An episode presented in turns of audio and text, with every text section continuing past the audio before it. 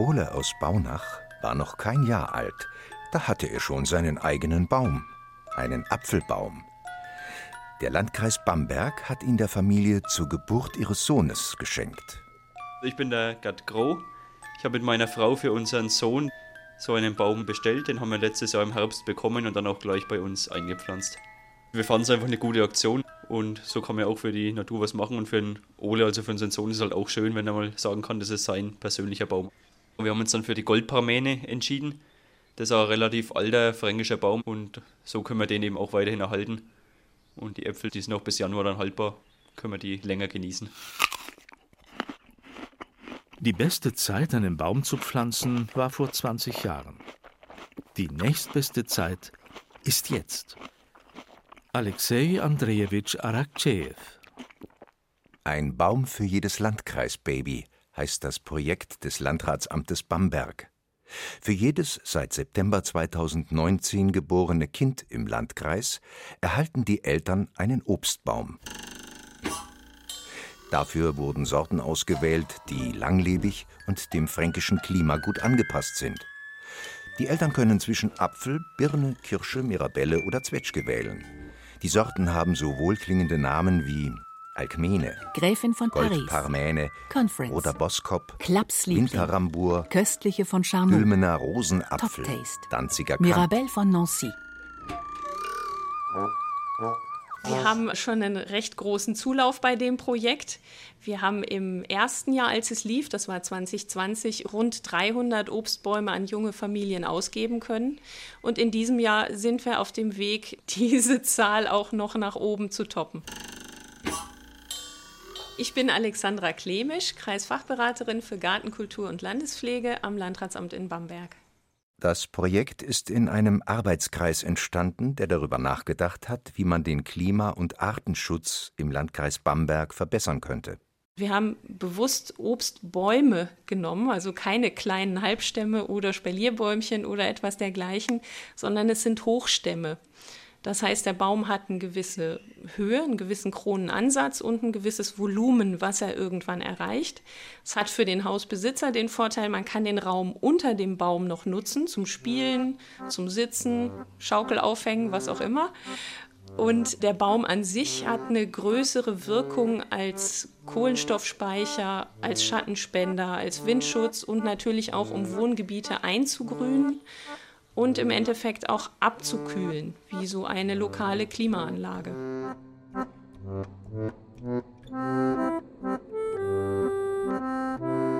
Eine solche natürliche Klimaanlage steht auch im Garten des Bürgermeisters von Bischberg im Landkreis Bamberg. Ein riesiger, wunderschöner Walnussbaum. Der Baum, den hat mein Papa anlässlich meiner Geburt gepflanzt, also vor 45 Jahren. Er ist circa 15 Meter hoch und ist gewachsen wie gemalt. Also die Krone ist relativ breit und ja, für diesen Bereich von Bischberg eigentlich schon ein bisschen ortsbildprägend, möchte ich mal sagen. Und ich bin auch stolz auf unseren Walnussbaum. Wir haben ja mein ursprüngliches Elternhaus dann abgerissen und haben ja hier neu gebaut. Und die Bedingung an den Architekten war ja, dass der Baum erhalten bleibt. Also Sie haben tatsächlich ein neues Haus um den alten Baum drumherum gebaut. Richtig. Walnüsse sind gesund und die ätherischen Öle, die Blätter und grüne Früchte ausströmen, vertreiben Insekten. Daher kann man von den lästigen Plagegeistern unbehelligt im Sommer unter dem kühlenden Blätterdach sitzen, erzählt Bürgermeister Dütsch und ergänzt ein Aber die Blätter sind auch im Sommer schön, im Herbst sind sie dann leider nicht mehr schön, weil die sind so stark, dass sie über den Winter nicht verrotten. Und wenn man die liegen lässt, dann geht unten drunter alles kaputt. Und deshalb müssen wir sie leider immer in harter Arbeit zusammenrechen und dann abfahren. Die Bäume im Ort sind immer für die Bürger schön und für die Anlieger ein Dorn im Auge. Es werden ja hauptsächlich auch immer im Straßenbereich Kastanien gepflanzt und die machen halt auch Dreck. Und wenn es dann nach den Anliegern gehen würde, hätten wir keinen Kastanienbaum mehr an den Straßen. Genauso auf unserem Friedhof. Unser Friedhof hat noch ganz genau zwei Bäume. Und immer wieder bekomme ich zu hören, auch die müssen weg. Aber dann im Sommer, wenn 35 Grad sind und irgendeine Beerdigung, dann sind sie alle froh, wenn sie sich unter den Baum stellen können.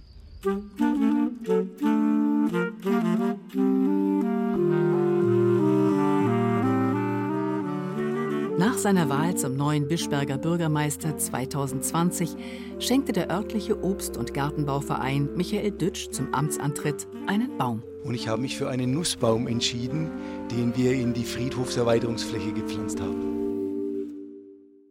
Man möchte Rasen werden, Wilhelm, dass es Menschen geben soll ohne Sinn und Gefühl an dem wenigen, was auf Erden noch einen Wert hat. Du kennst die Nussbäume, unter denen ich mit Lotten gesessen, die herrlichen Nussbäume, die mich, Gott weiß, immer mit dem größten Seelenvergnügen füllten. Wie vertraulich sie den Pfarrhof machten, wie kühl und wie herrlich die Äste waren. Und die Erinnerung bis zu den ehrlichen Geistlichen, die sie vor so vielen Jahren pflanzten. Der Schulmeister hat uns den einen Namen oft genannt. Ich sage dir, dem Schulmeister standen die Tränen in den Augen, da wir gestern davon redeten, dass sie abgehauen worden. Abgehauen. Ich möchte toll werden, ich könnte den Hund ermorden, der den ersten Hieb dran tat. Die Frau des neuen Pfarrers. Stelle dir vor, die abfallenden Blätter machen ihr den Hof unrein und dumpfig, die Bäume nehmen ihr das Tageslicht, und wenn die Nüsse reif sind, so werfen die Knaben mit Steinen danach. Und das fällt ja auf die Nerven. Johann Wolfgang von Goethe Die Leiden des jungen Werther.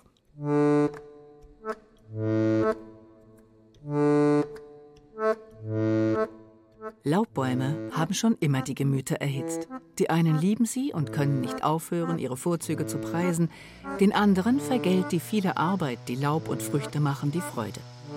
Und so kreischen immer wieder Motorsägen, und Hof- und Hausbäume fallen ihnen zum Opfer.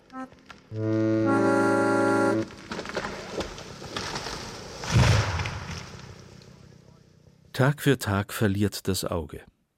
Da hat einer seine alten Bäume umgesägt, und plötzlich steht das Haus verloren da, kahl wie ein Kühlschrank. Deutschland aufgeräumt und ausgeräumt. Man hört den Wind nicht mehr, und die Vögel bringt kein Vogelhaus mehr zurück. Und plötzlich ist die Straße eng geworden und das Grundstück klein. Die Tiefe fehlt, die Höhe fehlt, und alle Räumlichkeit. Dieter Wieland Grün kaputt Landschaft und Gärten der Deutschen. Eigentlich müsste doch längst jeder wissen, wie wichtig Bäume für unser Klima und für die Artenvielfalt sind, meint Christine Bender. Sie ist Fachberaterin für Grünordnung am Gartenbauzentrum Bayern Nord. Seit über 15 Jahren gehört sie zur Bewertungskommission beim Dorfwettbewerb unser Dorf hat Zukunft. Dafür bereist sie Dörfer in Ober- und Unterfranken. Christine Bender beobachtet bei den Menschen ein widersprüchliches Verhalten. Wir hatten ja das Volksbegehren Rettet die Bienen und dass ganz, ganz viele Menschen einfach unterschrieben haben, ohne groß darüber nachzudenken. Die Menschen sind auf der einen Seite dafür, Natur zu erhalten, aber auf der anderen Seite sind sie nicht bereit, das selbst zu machen. Das sieht man ja auch an diesen Kies- und Steingärten. Das äh, spiegelt sich also in allen Bereichen wieder. Christine Bender wohnt in Kolitzheim im unterfränkischen Landkreis Schweinfurt auf einer alten Hofstelle. Als sie und ihr Mann in den 80er Jahren den Hof erbten, gab es keinen Hofbaum mehr. Für uns war klar, wie wir den Hof angelegt haben, also es kommt wieder ein Hofbaum her, denn das gehört einfach zu jedem Haus und zu jedem Hof einfach ein Baum. Der Hof ist ja schmal und wir haben uns für einen Birnbaum entschieden und zwar für die Gräfin von Paris. Der Birnbaum geht ziemlich in die Höhe. Er wird also nicht so ausladend. Und die Birnen, das ist eine Herbstbirne. Und wir können bis März eigentlich immer von diesen Birnen kosten. Kurz vor Ostern ist dann die letzte Birne auf dem Tisch. Der Birnbaum der Familie Bender in Kolitzheim ist jetzt 40 Jahre alt. Das anfallende Laub wird im Herbst von der ganzen Familie gemeinsam eingesammelt und entsorgt. An einem sonnigen Herbsttag ist das eine schöne Arbeit, sagt Christine Bender.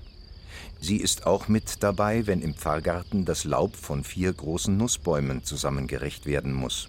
Das ist eine größere Aktion, aber auch da treffen sich einige aus dem Dorf. Man macht es in der Gemeinschaft. Und das ist eben das Schöne dabei. Und das wäre eben auch schön, wenn man das einfach so weitergibt, ob in der Familie oder einfach so zwischen den Nachbarn oder in der Dorfgemeinschaft, wo man sagt, ach, zusammen machen wir das und belohnen uns vielleicht auch nachher mit einem Umtrunk oder vielleicht auch mit einer Brotzeit.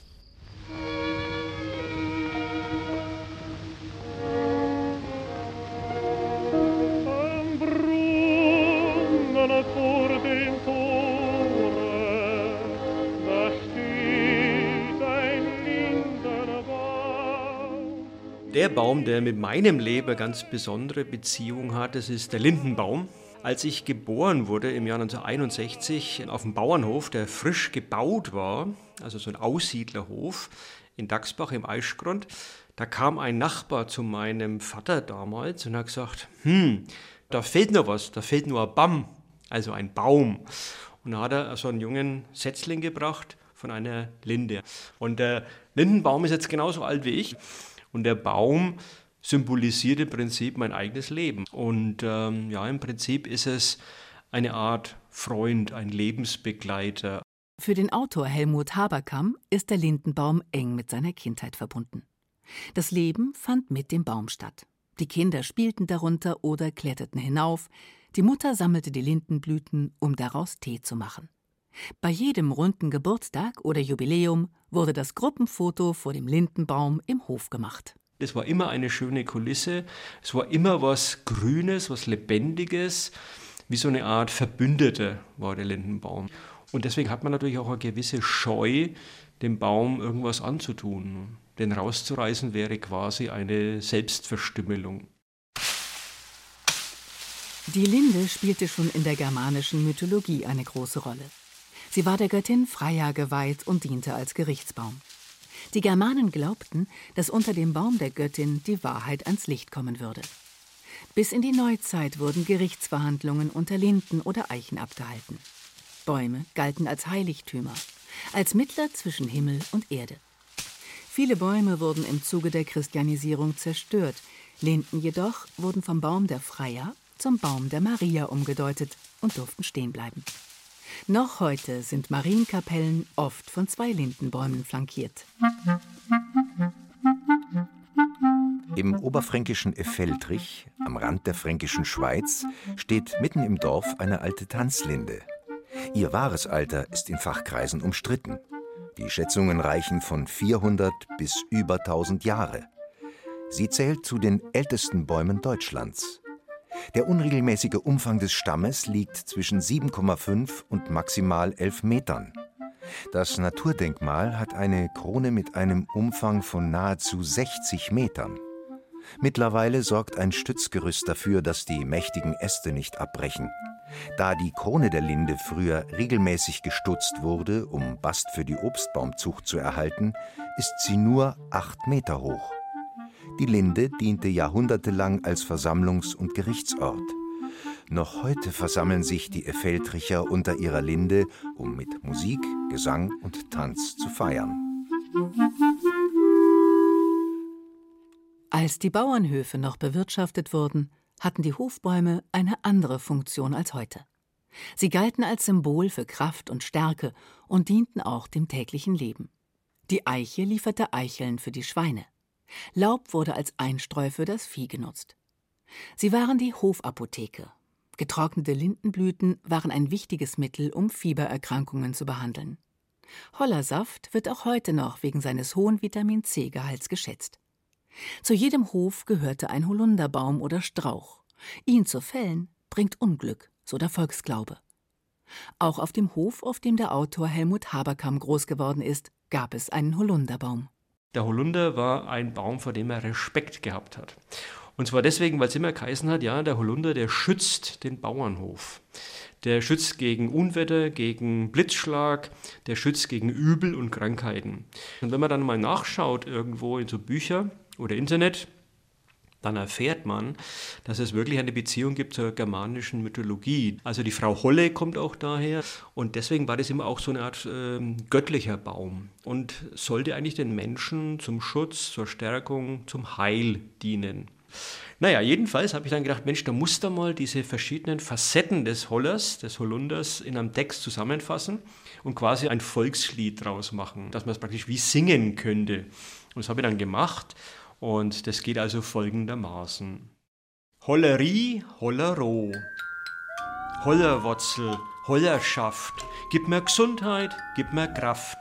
Hollerstock, Hollerblie, dass ich froh bin, alle frie. Hollerstauden, Hollerstreibel, joch mei Leiden all zum Teufel. Hollerie, Hollero, Hollerstecken, Hollerruden, wend mei Lepp doch all zum Guten. Hollerbuschen, Hollerstrauß, mach aus allem das Beste draus. Hollerstauden, Hollerstreibel, joch mei Leiden all zum Teufel. Hollerie, Hollero, Hollersekt und Hollersaft, da halt mei Gesundheit, da halt mei Kraft. Holler Sirup, holler Gelee, da sind mei Lepp doch glickle und schee. Holler Stauden, holler Streibel, joch mei Leiden all zum Teufel. Hollerie, Hollero. Die Zeiten haben sich geändert. Immer mehr Höfe werden stillgelegt und verkauft.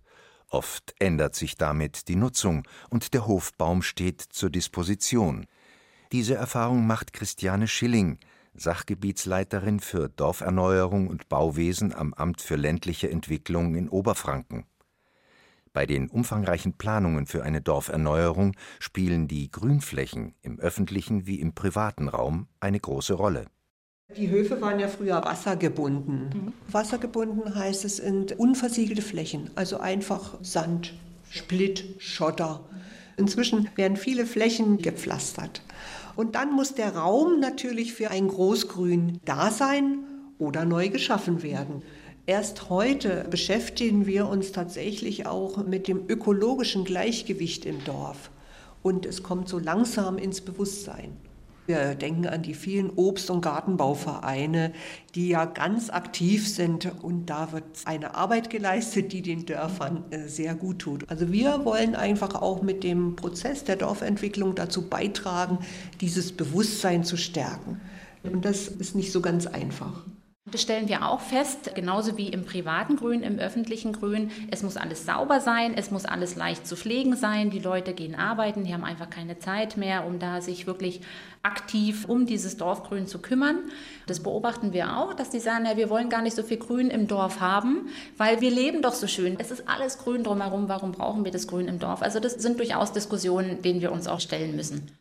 Cornelia Schiller-Thelen ist die Sachgebietsleiterin für Landespflege am Amt für ländliche Entwicklung Oberfranken und berät in Dörfern, wie öffentliche Flächen gestaltet werden können. Ihre Kollegin Bettina Lasonczyk beobachtet, dass es oft ganz praktische Gründe sind, die es unmöglich machen, einen Hofbaum zu erhalten. Die vorhandenen Hofbäume sind früher so platziert worden, dass sie in den Hof gut eingebunden wurden, aber durch verschiedene straßenbauliche Tätigkeiten oder andere Entwicklungen jetzt ein Hofbaum oftmals sehr knapp an den Straßenraum angrenzt. Das heißt, die Höhe der Äste vielleicht nicht mehr konform ist mit den Geräten, die darunter durchfahren. So wird hoch geastet oder es werden Äste entfernt und manchmal muss man leider sehen, bleiben dann noch Baumleichen übrig. Man traut sich nicht, den Baum komplett zu fällen, aber man merkt auch, dass die eigentliche frühere Gestalt von dem Baum komplett verloren gegangen ist. Und der letzte Schritt ist dann natürlich die Fällung von dem Baum. Immer wieder wird sie mit praktischen Erwägungen konfrontiert, die gegen einen großen Laubbaum sprechen, erzählt Bettina Lasonczyk. Linden nässen, wenn sie blühen. Darunter kann man kein Auto parken. Fallobst lockt Insekten an. Ja, und dann ist da natürlich noch das Laub im Herbst. He who plants trees loves others besides himself. Wer Bäume pflanzt, liebt sich und andere. Thomas Fuller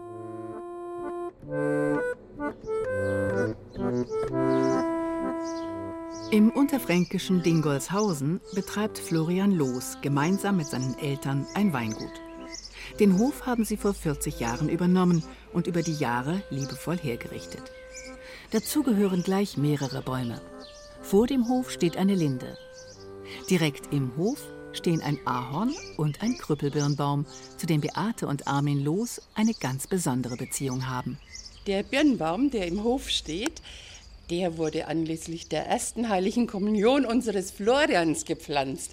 Normalerweise werden Bäcke ausgetragen bei der Kommunion und wir haben keine Bäcke ausgetragen, sondern Bäume für unsere Nachbarn. Und der eine ist übrig geblieben, dann haben wir den natürlich bei uns im Hof gepflanzt. Das heißt, Sie haben jedem Nachbarn einen Baum geschenkt? Ja. Es waren also, das ist ja eine tolle Idee. Es waren also so äh, üblich, dass man hier im Ort so 25, 30 Bäcke ausgetragen hat. Das heißt entsprechend auch 25, 30 Bäume verschenkt. Aber das Interessante ist, wenn wir jetzt durch unser Dorf spazieren gehen, haben wir überall eine Erinnerung sitzen. Wir haben Birnen und Äpfel ausgesucht, weil das bei uns halt typisch fränkisch ist. Und die Kommunion war vor 25 Jahren. Also sind die Bäume mittlerweile 25 Jahre alt geworden. Und man freut sich echt, dass die Bäume überall stehen geblieben sind und Früchte tragen. Das ist für uns die größte Freude. Der vordere Hof ist der öffentliche Teil des Anwesens. Hier werden Kunden begrüßt, die zur Weinprobe und zum Kauf kommen. Dort hatte die Familie allerdings keine Privatsphäre mehr, erinnert sich Armin Los. Daher hat er hinter dem Haus eine zweite grüne Oase gebaut, die von einem riesigen, über 100 Jahre alten Walnussbaum beschattet wird. Und wer kümmert sich um das viele Laub? Ich mache das wirklich gern. Ich bin sehr gern draußen und ich freue mich dann immer dieses goldgelbe Laub zum Beispiel im Herbst vom Ahornbaum.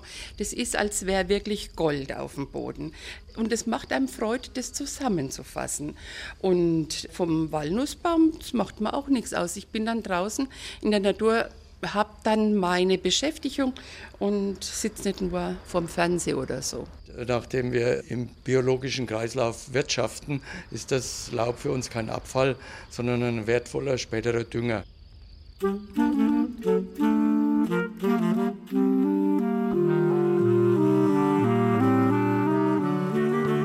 Das Ende des Tages lassen die beiden gerne unter dem Walnussbaum ausklingen. Dazu haben die Kinder den Eltern ein besonderes Geschenk gemacht. Eine große Schaukel, die nun neben der Kinderschaukel an den mächtigen Zweigen hängt. Das ist also unsere neueste Errungenschaft unter dem großen Hofbaum, eine Schaukeloase vom Enkel über Kinder bis zum Opa und Oma Armin und Beate.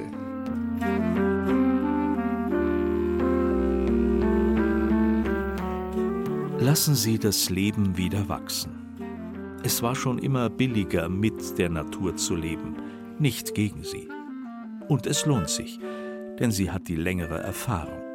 Dieter Wieland, Grün kaputt, Landschaft und Gärten der Deutschen.